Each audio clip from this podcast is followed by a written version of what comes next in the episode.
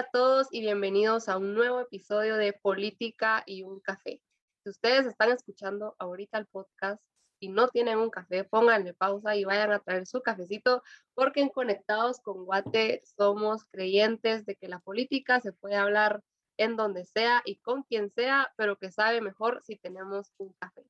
Así que el día de hoy tenemos una invitada especial. Ella es Ishlem, ella es la fundadora de Proyectos ANIC. Nos va a estar contando un poquito más de eh, su trabajo con, con el proyecto SANIC. Pero el tema de hoy de nuestro podcast es la mujer en Guatemala,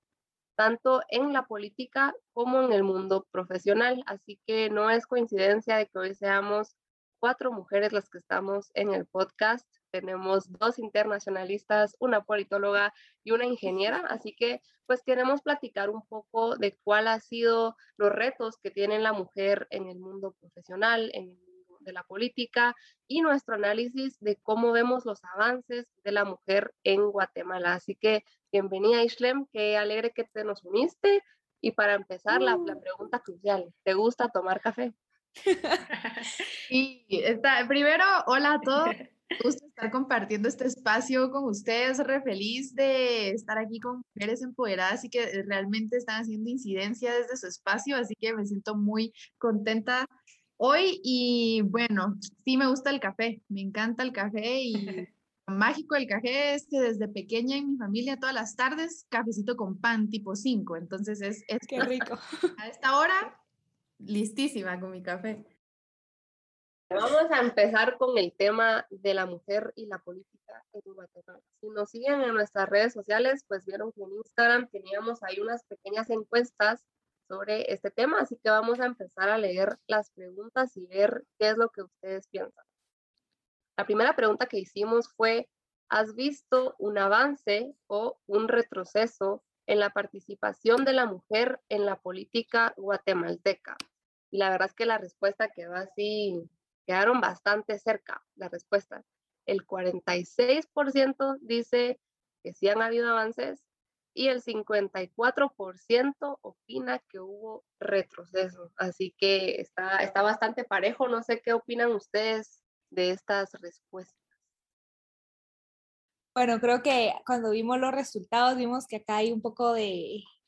de puntos diferentes. Eh, Majo y Carol, eh, voy a contestar solo qué opinan y luego ya comentamos para que se entienda lo que voy a decir. ¿Ustedes creen que hay avances? Yo voté que hay retrocesos, ahorita explico por qué, pero antes, Ishlem, ¿tú opinarías que hay avances o retrocesos? Yo consideraría que ha habido, es la mujer en la política, ¿verdad? Sí. Yo creo que ha habido avances y creo que nos podemos dar cuenta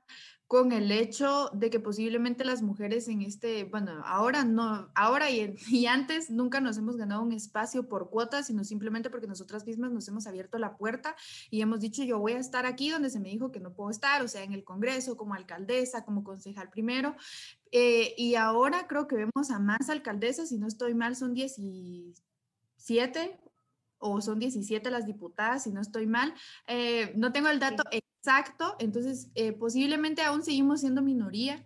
pero ya estamos las mujeres en estos espacios de incidencia o estamos participando para alcaldesas, para concejales em, y sobre todo también ya desde jóvenes, yo creo que se ve ahora la juventud un poco más interesada, creo que ustedes son un ejemplo claro de eso, que están no solo informando, eh, sino también dando a conocer parte de la coyuntura del país, que creo que ahí nos damos cuenta que más mujeres también están interesadas de qué es lo que está pasando para empezar a hacer un cambio. Entonces, poco a poco se ha abierto la brecha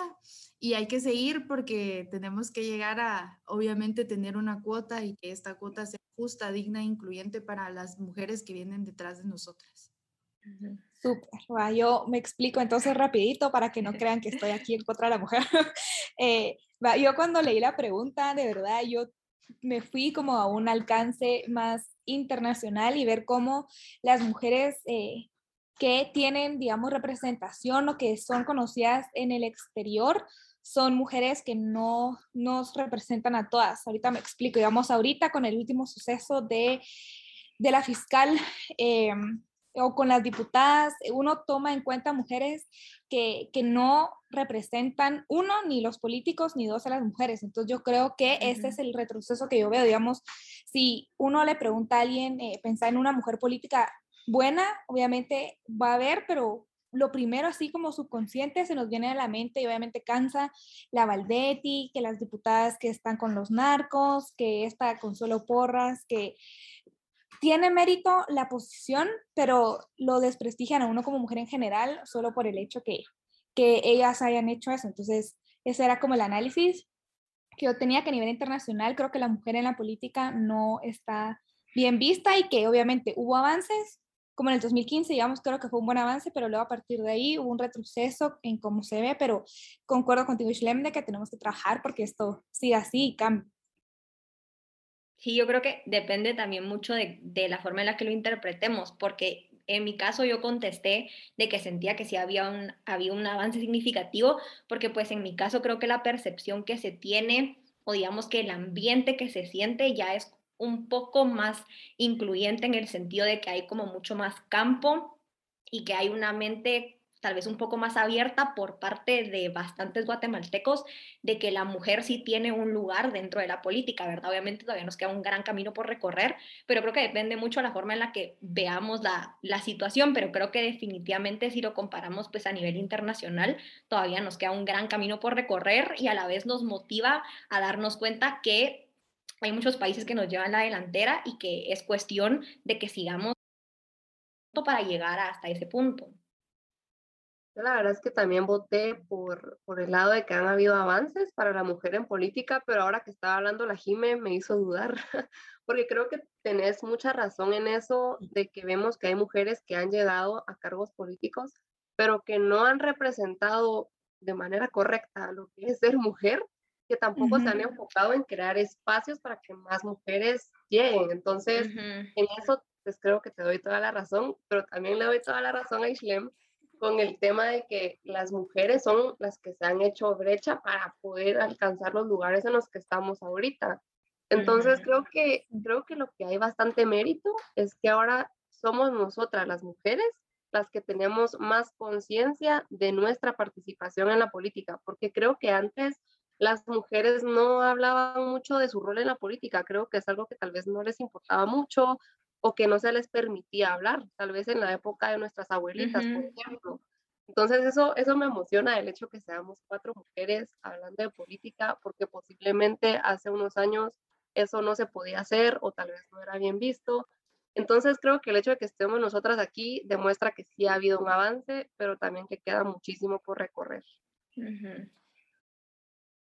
Bueno, yo creo que también aquí con esta eh, pregunta, algo que tengo que mencionar que es muy importante y es algo que pasó en mi familia, es que la mujer ha sido líder comunitaria desde hace años, desde hace tiempo, desde mi abuela. Mi abuela fue una de las primeras mujeres lideresas en Cantel Quetzaltenango y entonces desde ahí creo que empieza uno a decir, se está abriendo esta brecha, ¿verdad? Y han habido como estas mejoras eh, o estos, no mejoras, sino más bien son espacios que se han estado abriendo y... Eh, eh, se han estado tomando en cuenta las mujeres y están diciendo, bueno, la mujer también es capaz de estar, por ejemplo, entre, entre los cocodes, está, es de estar entre el comité de agua y creo que también este es un fenómeno que hemos eh, podido darnos cuenta que sucede mucho en el país y más que todo en el interior es que la mujer es la que está más involucrada en estos temas. La mujer es la que va a las reuniones del COCO de la mujer. Este, justo este año eh, yo fui a la reunión de, de agua de Cantel Quetzaltenango, que es el lugar donde yo soy originaria y ahí había más mujeres que hombres en este comité eh, viendo qué es lo que iba a pasar, qué es lo que no iba a pasar, quién iba a ser la nueva junta directiva, pero aquí hay un, em, este fenómeno que se puede decir, la mujer está involucrada y está interesada, sin embargo no está en este puesto de decisión. ¿Quién es el alcalde comunitario? Es un hombre. ¿Quién es el Comité del Agua es un hombre, a pesar de que posiblemente el 90% de las mujeres son las que asisten. Entonces ahí también hablamos del punto de que la mujer tiene que ser empoderada para animarse a ocupar estos espacios y ser la que incide y toma también las decisiones. Sí, y creo que algo que se conecta con la segunda pregunta, con lo que decía Sishlem, es que hay muchos obstáculos que impiden que la mujer llegue a esto o lleguemos a esto. Y ustedes nos respondieron eh, algo que la verdad que no va a extrañarnos, que es el machismo. El machismo en todos sus aspectos, el machismo dentro de las relaciones familiares, laborales, de amistad, amorosas. También hubo otras, pero creo que se engloban dentro del ámbito de machismo, que es eh, mentalidad anticuada de algunas personas, la falta de oportunidades, el salario equitativo, la falta que te tomen en serio y, todo esto se va englobando, como les decía, en, una palabra que la verdad que cansa de parte de, de nosotras, me atrevo a decir por las cuatro, eh, que siempre uno diga, sí, es que el machismo, o es que el machismo, y que muchas veces se justifiquen actos detrás de esa palabra. Justo con, con lo que estabas diciendo, eh, que se repitió muchísimo el machismo en la pregunta que hicimos en redes sociales de ¿cuál crees que es el obstáculo más grande de ser mujer en Guatemala? Y justo esa era la respuesta que más se repetía. Y, yo creo que va muy de la mano con todos esos ejemplos que pusiste y sin ir muy lejos con lo que mencionábamos del tema político, em, cuando vemos, digamos, a nuestras funcionarias públicas, desde el caso de Roxana Valdetti siendo la primera vicepresidenta mujer, hasta el caso de la fiscal general ahorita, ya de por sí, digamos, un funcionario público es juzgado. Y creo que estamos de acuerdo en el sentido de que funcionarios públicos no correctos y corruptos hay tanto hombres como mujeres de sobra, ¿verdad? Pero por alguna razón, eh, sin querer como defender a ninguna funcionaria en específico, pero digamos dice, ay no, es que ella es corrupta y de paso es mujer, como que si de la mano estuvieran las dos, como que fueran sinónimos, por así decirlo, como ah, es funcionaria y es mujer y se le dio la oportunidad y no hizo las cosas bien, o falló o fue corrupta. Entonces, siempre me ha causado como mucha indignación, creo yo, que, que, que nosotras en general somos como muy generalizadas. Con lo, con lo que decía Carol de que tendemos a juzgar, bueno, tendemos nosotras, gracias a Dios no, pero las personas tienden a juzgar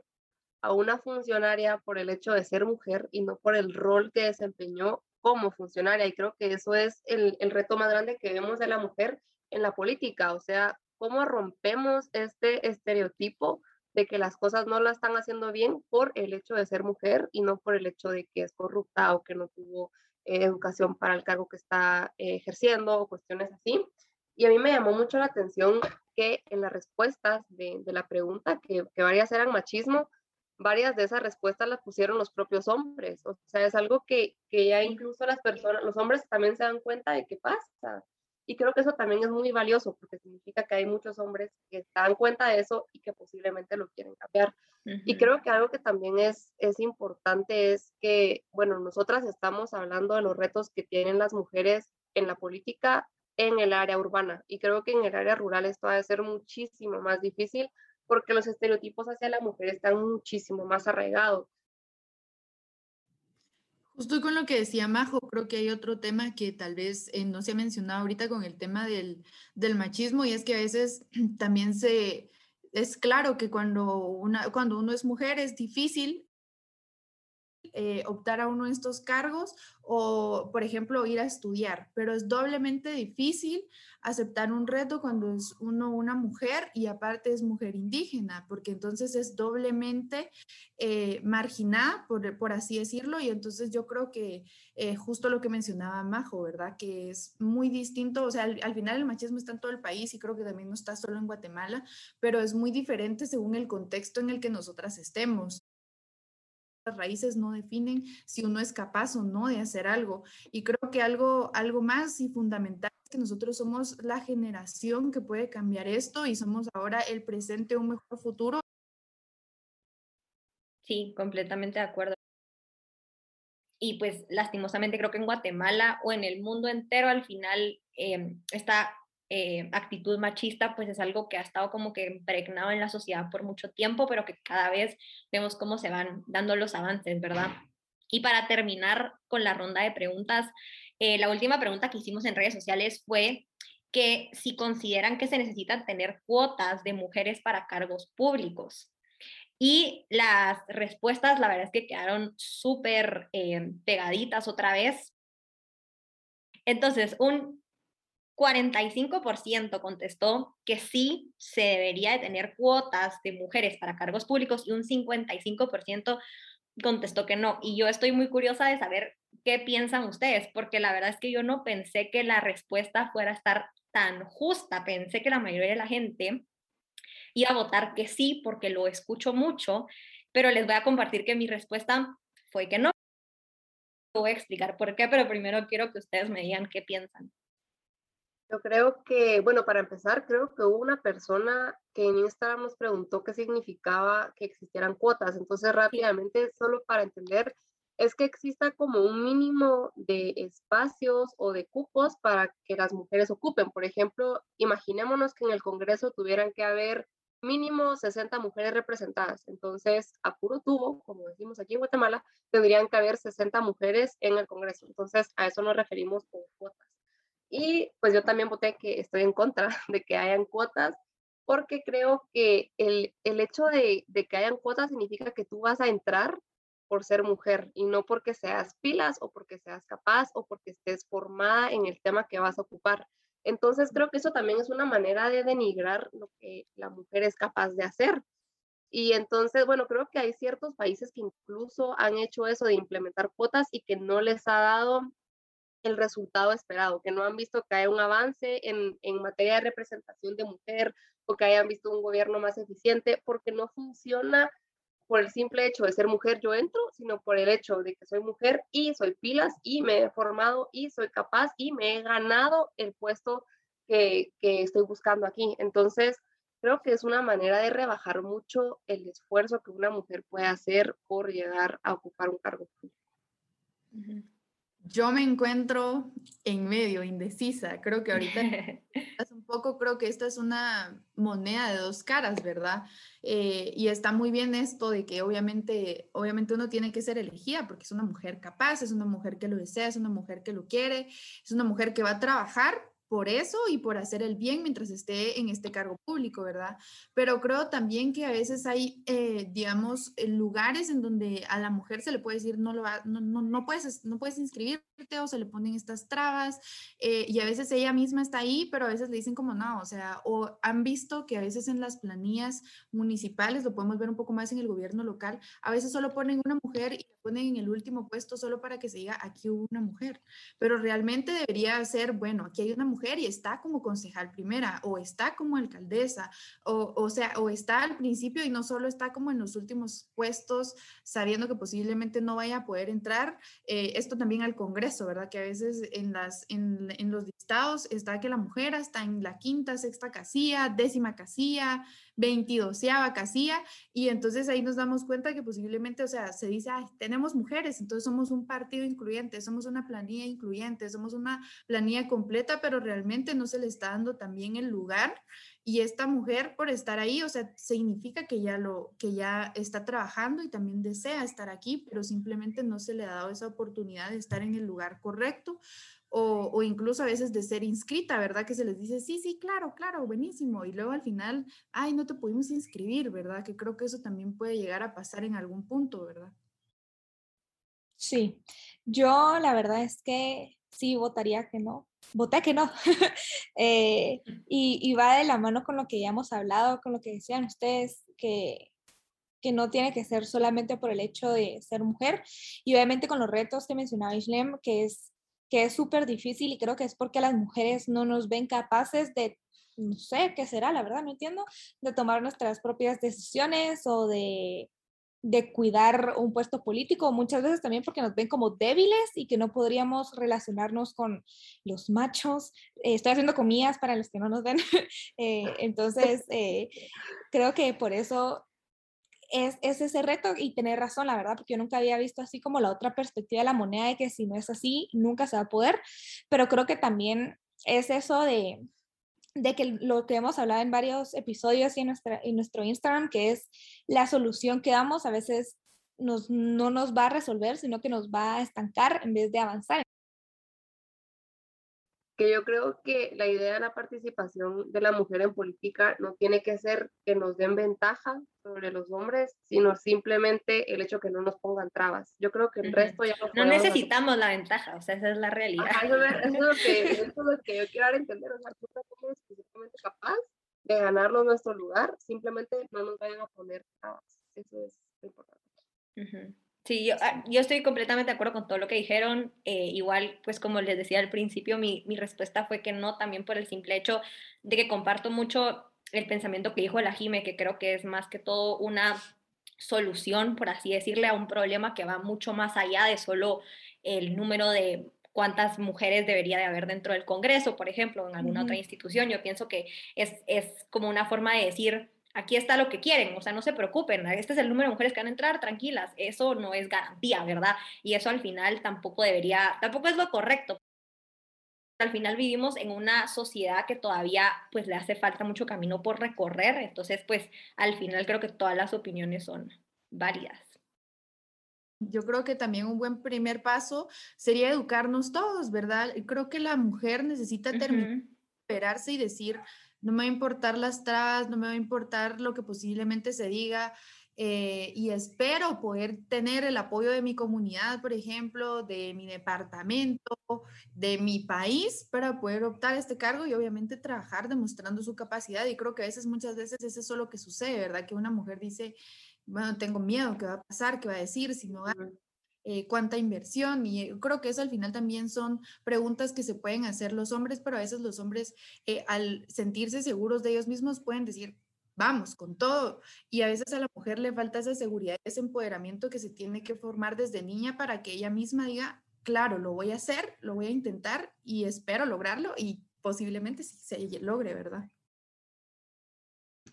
Ahora vamos a pasar a hablar de un punto importante y del que cada una puede contar algo diferente y si ustedes nos están escuchando, se les puede venir un recuerdo suyo o de alguna mujer que conozcan y es de los límites de ser una mujer profesional en Guatemala.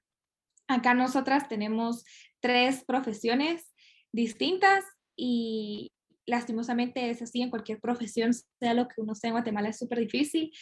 De mi lado, como les comentábamos en una dinámica que tuvimos eh, en una semana de QA con Conectados, eh, nos preguntaban sobre nuestras profesiones y yo soy politóloga, entonces eso enfrenta muchas preguntas y estigmas de la, de la población. Y para, para ir comentándoles, eh, para agarrar experiencia profesional, yo hice prácticas en una institución del Estado y iba con, e iba, perdón, con algunos compañeros y de la oficina en donde estábamos a los baños era, no es broma, así como cinco metros de distancia. Y uno dice, ah, bueno, pues voy a ir al baño, X. No podíamos ir una mujer sola al baño, como obviamente en conciertos, cine, en ningún lugar una mujer puede ir sola al baño, pero en esta institución se supone en donde respetan y en donde cuidan a las personas, no se podía hacer nada, de verdad, era horrible hasta cómo uno se vestía, yo cuando me iba a vestir decía, ah, no puedo haber vestido porque me van a ver feo, mm, mejor no me pongo tacones porque van a decir no sé qué, uy, no puedo llevar falda porque voy a enseñar pierna, ay, esta blusa me queda muy apretada, o sea, uno de verdad se limita desde que se levanta sabiendo a dónde va a ir, simplemente por el hecho de ser mujer. Y también la capacidad que a uno le creen cuando uno opina o cuando uno dice algo, lo ven así como,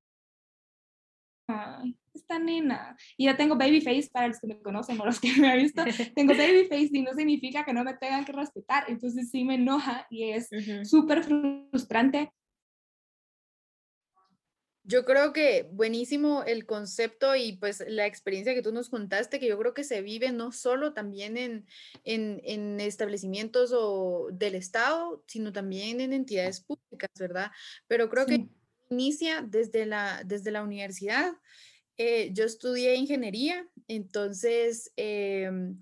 yo recuerdo, voy a contar una pequeña anécdota porque también es muy complicado, pues tal vez no es como tan común ver a una mujer en ingeniería, eh, una facultad de hombre. y menos una mujer indígena. Somos muy pocas las que estamos en ingeniería y somos mujeres indígenas. Y recuerdo que el primer día de clases eh, yo iba en jeans y playera, pero yo siempre he estado súper identificada con mis raíces y siempre que está la oportunidad, pues yo digo, pues sí, soy una mujer mayaquiche y pues obviamente no es para mí eh, una pena, sino al final es un orgullo poder decirlo. Y recuerdo el primer día, eh, una persona que nos daba clases, pueden, o sea, que nos daba dijo, bueno, aquí todos somos ladinos y no sé por qué estaba en el tema de decir que todos éramos ladinos en nuestro primer día de clases. Entonces yo recuerdo que levanté la mano y dije, eh, disculpe, eh, voy a comentar algo, yo soy una mujer maya quiche y entonces no todos aquí somos ladinos y por lo que no hay que generalizarlo también, ¿verdad? Y entonces creo que desde ahí nos damos cuenta, yo, eh, esta persona se puso así pálida, el blanco era Pero yo creo que ahí incluso nos damos cuenta de que no hay que normalizar estas cosas, ¿verdad? Decir, bueno, aquí todos somos de cultura o aquí todos vamos a ser hombres, sino que ah, desde ahí inicia, ¿verdad? Entonces el decir, ah, bueno, eh, y había una compañera que yo conocí que ella llegaba en traje y a veces le daba también como era muy, muy, muy apenada por lo mismo, porque a veces decía como, o sea, la gente también la dejaba de, un lado por ser esta mujer en una carrera de hombres que es indígena, entonces también ahí nos damos cuenta de cómo ya la manera también como tú lo mencionabas, Jime, de cómo se viste uno, de qué es lo que hace o qué es lo que está actuando, se predispone para qué es lo que tiene que hacer o actuar. Pero yo creo que la brecha se ha estado rompiendo y creo que es algo de lo que nos podemos sentir orgullosas, pues al menos en mi universidad esta compañera se llama María, no sé si va a estar escuchando este podcast. María, la verdad que te felicito por llegar con tu traje todos los días a pesar de la adversidad eh, y estar ahí representando en una carrera. Eh, ella estudiaba ingeniería en sistemas, una carrera donde ahí sí les eran como tres secciones, o sea, eran prácticamente como eh, casi 30 personas en cada sección y eran como, ahí sí, eran como tres, cuatro mujeres en cada sección. Entonces, eh, ahí nos damos cuenta de algo distinto. Ahora yo en ingeniería administrativa y había más mujeres. Eh, no, no tantas, pero al final sí había más mujeres, entonces creo que ahí se podía compensar un poco más eso y también se ha abierto la brecha que yo creo que el primer día que me vieron a mí un traje ya no fue algo extraño porque igual yo ya había dicho que yo era una mujer indígena y ya estaba como que, ah, bueno, no hay problema, y incluso a mí se me dijo, qué linda te miras, que no sé qué, que qué lindo tu traje, pero a veces esto eh, tiene que ver mucho con el empoderamiento, porque creo que si yo también no hubiera estado empoderada, yo hubiera llegado entonces con traje, creo que hubiera sido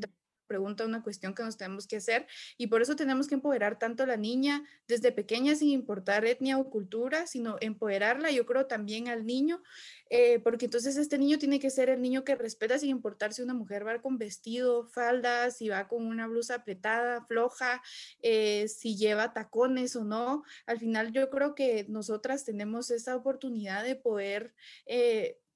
prácticamente lucirnos y también ser personas inteligentes y eso no tiene que ver, eh, digamos, nuestra elegancia, nuestra forma de vestir, no tiene nada que ver con nuestras capacidades y no deberíamos ser juzgadas por eso. Aprovechando lo que nos contaste, reconocer a María y reconocerte a ti también, porque creo que, así como tú decís, no cualquiera tiene el empoderamiento o tiene como la capacidad de realmente darse su lugar, eh, porque creo que a veces es como muy difícil también, eh, y, lo digo desde, desde, mi, desde mi perspectiva, en el sentido que yo me considero pues una mujer bastante empoderada, creo que las cuatro somos mujeres bastante empoderadas, pero siempre a veces es difícil, o sea, estar en un ambiente a veces te puede llegar a consumir. Entonces creo que después de lo que nos contaste, el, todo lo que tú hiciste, digamos, y también el papel que jugó María en, eh, realmente marcar una diferencia, eso va cambiando eh, la perspectiva que se tiene de muchas mujeres. Entonces, como que es realmente importante darnos cuenta que sí se puede llegar a hacer una diferencia. Y creo que en, mi caso, digamos, eh, creo que a todas nos ha pasado y hemos tenido no muy bonitas experiencias en donde hay momentos donde sí nos pueden llegar a hacer sentir de menos, digamos, o sí nos podemos llegar a sentir como muy incómodas en un ambiente en donde vemos que las mujeres somos minorías o en donde a lo mejor las mujeres que están a nuestro alrededor también se sienten como un poquito más chiquitas o como que es más fácil solo quedarse calladas, pasar desapercibidas, porque eso nos puede llevar a algún tipo de problema o nos puede costar un puesto de trabajo, nos puede costar una nota o algo así. Entonces creo que pues en, muy relacionado con todo lo que estamos hablando, también es de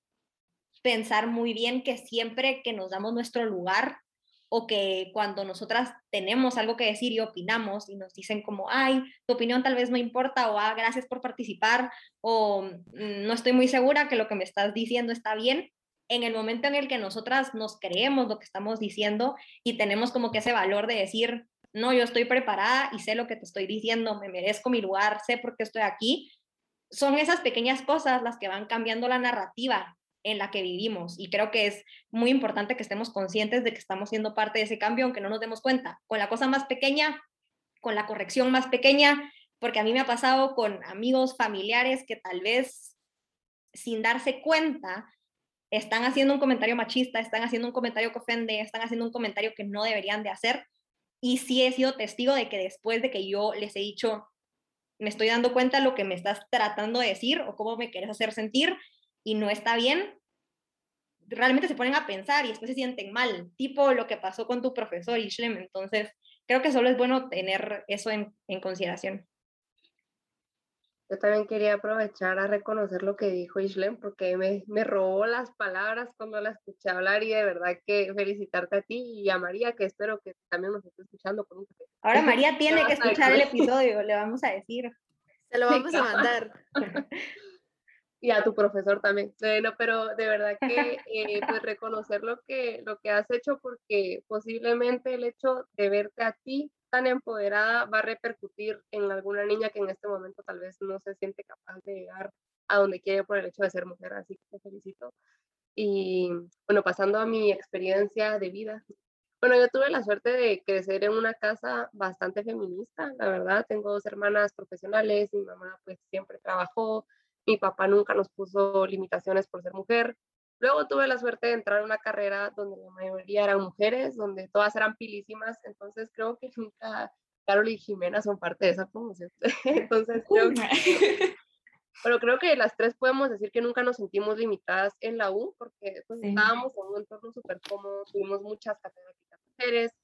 pero bueno, después te toca salir al mundo laboral, profesional, y ahí la cosa es distinta cuando yo estaba haciendo mis prácticas profesionales, eh, me tocó visitar la oficina de un miembro importante, no vamos a decir quién es porque no me quiero ir presa, pero me tocó ir a la oficina de alguien de una institución pública y me iba con mi jefa y me dijo, mira, que no te sorprenda si aquí los hombres te invitan a salir o si te tocan la mano. Y yo decía, pero ¿cómo, cómo eso no me va a sorprender si se supone que aquí estamos en un mismo trato laboral? Y la verdad es que sí nos hacían sentir de menos por el hecho de ser mujer, porque nosotras pues llegamos a presentar un trabajo y nos decían, no, es que ustedes como son, literalmente lo dijo así, ustedes como son mujeres pues tienen una idea de que hay que hacerlo así todo adornado, pero aquí las cosas se hacen así. Y yo, puchica, y uno se siente muy intimidado por el hecho de ser, bueno, yo era eh, pasante, yo era la más joven por ser la mujer, entonces uno se siente también denigrado y te limita tu espacio de defender tu punto de vista. Entonces, eh, pues verdaderamente me sentí muy mal en, en, esa reunión de trabajo, pero creo que también aprendí de eso y cuando salí de esa reunión dije, puchica, hubiera dicho algo, me hubiera defendido y creo que aprendí de eso para que a la próxima vez que algo así suceda, pues sea capaz de defenderme y romper ese ciclo. Entonces, pues creo que a la mayoría nos ha tocado eh, pues enfrentarnos a algún tipo de, de machismo, de incomodidad por el hecho de ser mujer, lamentablemente, pero creo que todas somos conscientes de que tenemos que romper ese ciclo y que lo vamos a romper. Yo creo que justo algo que mencionaste, Majo, es que a veces uno vive muy feliz en su espacio y con las personas que convive, que a veces cuando de verdad le toca este golpe es, es muy fuerte. Yo creo que eh, lo que tú mencionaste es muy valioso para las personas que nos están escuchando hoy, que posiblemente en algún punto tengamos una experiencia parecida a la tuya en la que digamos, no sé, uno se queda sin palabras, se queda impotente y dice, ¿qué digo? ¿Qué hago? Y, y, a veces puede no decir nada, pero creo que entonces no sentirse mal porque no dijo nada, sino decirlo, bueno, esta es una experiencia que me voy a quedar de lección y voy a cómo actuar inteligentemente para responderla en una próxima que pase y no permitir que esto suceda. Para cuando me vuelva a pasar una situación de poder darme mi lugar, que creo que eh, cuando uno empieza a hacer esto, como lo mencionó Carol, las personas cambian y dicen, bueno, la próxima ya no lo voy a hacer y puede que incluso estemos abriendo un espacio o haciendo que no se vuelva a repetir esto con otra mujer. Sí. Y algo importante también es que no, que uno no tiene la culpa de cómo reacciona la otra persona solo por ser mujer. Creo que eso nos ha pasado a todas. Y de verdad creo que hay que repetirnos que uno no, uno no tiene que dejarse llevar de decir, va, está bien, o sea, ese es tu punto de vista, punto. El mío es este, punto. Y creo que así, como decía Carol, vamos a ir, ir cambiando poco a poco, pero sí tener razón en que no, no tenemos que dejar que, que, esto, que esto nos controle y, y solo, no, solo controlarnos nosotros también, en no dejarnos como opacar por eso, sino saber cómo hacerles abrir los ojos en que eso está mal. Y creo que un punto que se conecta es lo que va a decir Carolita ahorita sobre cómo podemos cambiar eso. Justo, no, y cabal con lo que decías, yo creo que el primer paso también es que no estamos normalizando este tipo de trato, ¿verdad? Y creo que eso es lo más importante. Así como dice Jime, a pesar de que sea difícil, apoyarnos entre nosotras, ¿verdad? Y tratar de, de empoderarnos para que esto no nos consuma, porque al final hay tanto potencial que tenemos como mujeres que no podemos permitir que el ambiente o que las personas a nuestro alrededor se lleven nuestra luz, ¿verdad? En ese sentido.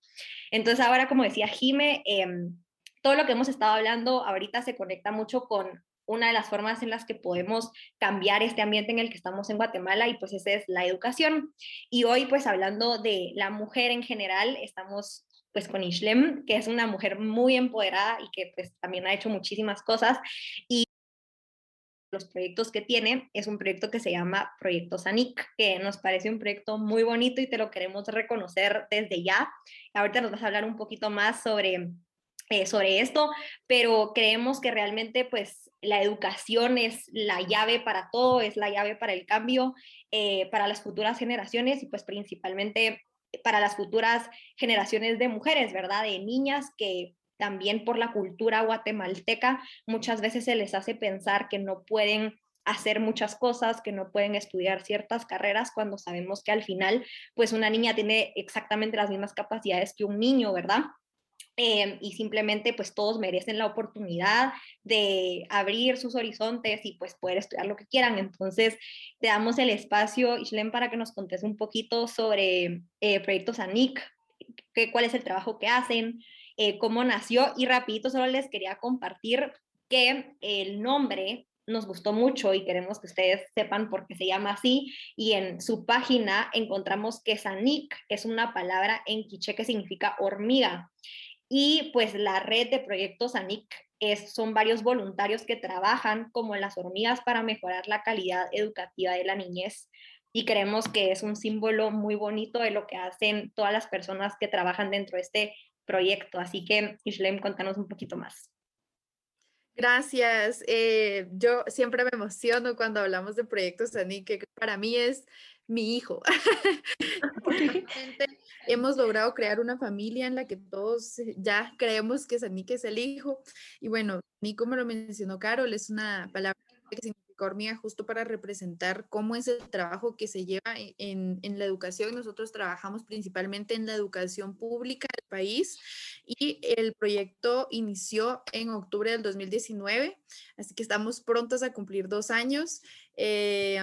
creo que eh, nuestro, bueno, tenemos tres pilares principales de trabajo y el primer pilar con el que iniciamos y nació Proyecto SANIC fue el de reforzar clases de ciencia, lectura y matemáticas en escuelas públicas, específicamente con niños de quinto y sexto primaria.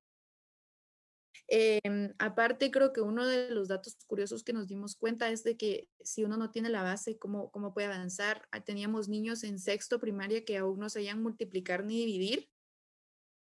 nuestro segundo pilar de trabajo es capacitar a padres de familia y catedráticos, docentes del sector público. Este nace justo en la pandemia cuando ya no podíamos llegar a las escuelas. Entonces dijimos, bueno, ¿qué vamos a hacer? Otro agente que en este momento es importante en la educación de los niños y que ahora puede tener acceso a Wi-Fi, acceso a un celular, acceso a una computadora. Entonces decidimos capacitarlos aquí en cuatro temas. A los padres de familia en temas pedagógicos, em, porque obviamente ahora ellos son los encargados de las clases de sus hijos eh, a los docentes también en estos temas pedagógicos, pero como ellos ya son pedagogos, entonces solo se les actualiza en nuevas metodologías, nuevas herramientas. Eh, por ejemplo, usar Zoom, usar Mita, usar WhatsApp, em, hacer un grupo en Facebook, porque creo que hay que entender también que en la educación pública a veces no se tiene como una plataforma, así como digamos, mi universidad tenía una plataforma, hay colegios que ya tienen plataformas, pero a veces es como, bueno, vamos a hacer un grupo en Facebook y pueden ahí subir sus tareas, vamos a hacer un grupo en WhatsApp y ahí pueden mandar sus tareas, que creo que es como se está manejando ahora eh, en el sector público. Y luego tenemos en temas administrativos, que esto es más que todo para directores y también docentes, porque se tiene que hablar de que las escuelas al final también son como una mini empresa, ¿verdad? Y por último, tenemos en temas psicológicos, en esto se hablan más que todo, por ejemplo, cómo manejar a, las diferentes energías de los niños, porque a veces tenemos niños proactivos y a veces niños pues muy pasivos, muy tímidos. También se habla de los niños con discapacidad y cómo poder sobrellevar esto y cómo, cómo también darles una educación digna, porque al final creo que todos también merecemos una educación digna. Y eh, nuestro tercer pilar de trabajo es gestión de apoyo tecnológico, pero esto va enfocado para jóvenes de básico y diversificado. Eh, eh, tuvimos seis personas que ayudamos el año pasado, seis jóvenes que son jóvenes estrellas que a pesar de la adversidad seguían siendo los mejores de su clase y solo necesitaban, que no tenían un teléfono eh, inteligente o que tenían que compartir un teléfono entre tantos hermanos o que no había acceso a Wi-Fi o que sus papás se quedaron desempleados y tuvieron que ir a trabajar ellos. Entonces, ya solo necesitaban este empujón de decirle, aquí está esta herramienta que te va a ayudar y vas a poder seguir adelante, porque teníamos el caso que lo voy a mencionar así rapidísimo de un joven que no tenía celular, sus papás quedaron desempleados, él tuvo que empezar a trabajar en una librería y entonces a su jefe en la librería le pedía favor de que le tomara fotos a su tarea y que se la enviara a su maestra. Entonces ahí nos damos cuenta de cómo estos son jóvenes que solo necesitan este empujocito, porque el deseo creo que, y esto lo miramos alrededor del país, ¿verdad? La educación es el pilar más importante para cambiar vidas, familias, comunidades y también naciones. Súper, gracias. La verdad que súper bonito el proyecto y, y la verdad que mis respetos y felicidades a ti, a todos los que forman parte de SANIC. Y vinculándolo con el tema de antes, creo que se relaciona con, con esto, porque les están enseñando a las mujeres y a los niños que, que las capacidades son iguales y que, y que podemos llegar a los mismos lugares, que no tenemos que tener diferencias. Recordarles también de que no importa la edad que tengan, no tienen que hacer de menos a nadie ni sentirse de menos por ser quien son. Sí, yo creo que también la educación eh, trae desarrollo en todos los aspectos de la persona, ¿verdad? Si, es una, si una persona puede recibir educación, puede abrir su mente, puede decir, bueno, voy a, aparte de ser esta persona que va a estudiar una carrera científica, una carrera técnica, voy a ser también un mejor ciudadano, que yo creo que ahí también hablamos un poco de que hemos estado hablando durante, durante todo el podcast, de que entonces vamos a ser estos ciudadanos que van a votar con criterio, que van a escoger a los funcionarios con criterio, que se van a postular conociendo eh, y que obviamente van a ser capaces de estar en estos puestos o también ser capaces de ser ciudadanos que conocen sus derechos y obligaciones y no son estos ciudadanos que posiblemente están existiendo y luego como, ay, bueno, tengo que votar en cuatro años, pero pues ni idea, ¿verdad? Entonces ahí también vamos eh, empoderando a las personas eh, en temas también de empoderamiento femenino, de empoderamiento ciudadano, de empoderamiento económico incluso. Entonces creo que sí trae mucho desarrollo y creo que tenemos que seguir porque igual quiero dejar una pequeña, un pequeño dato, porque eh, hay más personas que nos pueden estar escuchando que pueden iniciar hoy hacer algún cambio en la educación, que creo que es el pilar más importante, como mencioné, pero algo impactante es que de cada 100 niños que entran a primaria, apenas 25 terminan eh, la primaria, y esto es un dato del 2018 y es preocupante. Yo creo que ahí es, es, muy preocupante, pero también voy a dar un dato alentador con el cual terminar, y es que casi el 2% de las personas llegan a la universidad, pero las de las, de las personas que terminan la universidad son más las mujeres que los hombres. Entonces estoy segura que estamos teniendo a mujeres profesionales capaces y capaces de abrir brecha y abrirse esa puerta y decir yo voy a estar ocupando este espacio. Exacto. No, la verdad es que muchas gracias por esos datos, Ishlem, porque creo que nos dejan pensando Y mm, justo en el episodio pasado del podcast estábamos hablando de que en una de las preguntas que hicimos en redes sociales le preguntábamos a las personas que si tuvieran el poder mágicamente de cambiar una cosa en Guatemala, ¿cuál sería? Y educación estuvo en el top 3. Muchas personas decían más y mejor educación para que las futuras generaciones vengan con ese pensamiento crítico y tengan la oportunidad de desarrollarse. Entonces, ver que pues con este proyecto están haciendo tantos cambios, en especial ahorita en una época tan difícil por la pandemia que me imagino que ha sido muy complicado para ustedes, de verdad que, que felicidades y gracias por contarnos más sobre esto. Y pues ya para ir cerrando, después de haber hablado tanto el tema de educación como el tema de la mujer en Guatemala eh, y la mujer en la política, ¿verdad? No sé si tenés un último mensaje, no solo para las mujeres, sino creo que para los guatemaltecos en general, para pues ir cerrando y englobar esta plática que tuvimos, que creo que fue muy valiosa y que creo que pues siendo las cuatro mujeres guatemaltecas eh, pudimos compartir mucho de nuestros pensamientos y experiencias. Sí, yo creo que eh, primero, a mencionar como es general para todos, yo creo que todos debemos ser estas personas responsables como ciudadanos y yo creo que una frase que he mencionado últimamente muy seguido en los espacios en los que he podido estar es que tenemos que tener claro que todos nos tenemos que involucrar en política, así que Jimena, felicidades por estudiar eh, y creo que voy a mencionar aquí el por qué, porque nosotros tenemos que ser eh, estos buenos ciudadanos que exigen, o si no, también estas personas, porque no tenemos que entender que no todos se quieren decir, bueno, voy a optar por un cargo público, voy a optar por una curul, sino eh, entonces voy a decir, bueno, entonces si no, entonces voy a ser una persona que está enterada de lo que está pasando, voy a ser una persona que va a exigir y creo que por eso también eh, las felicito a ustedes porque están siempre informando sobre la coyuntura y creo que a veces es lo que uno necesita, ¿verdad? Y es información verídica. Entonces es como, ah, bueno, sí me están dando información verídica y voy a prepararme y voy a saber qué es lo que está pasando. Y segundo, creo que también confiar en nuestros sueños. Creo que todas las personas que están aquí pueden saber que pueden lograr lo que necesiten y obviamente necesitan empoderarse y confianza en ustedes mismos, pero el cambio está en ustedes y hoy somos la oportunidad de tener un mejor futuro, así que hay que tomarla, hay que seguirla y sobre todo a las mujeres, síganse abriendo la puerta a ustedes mismas para seguir sin importar eh,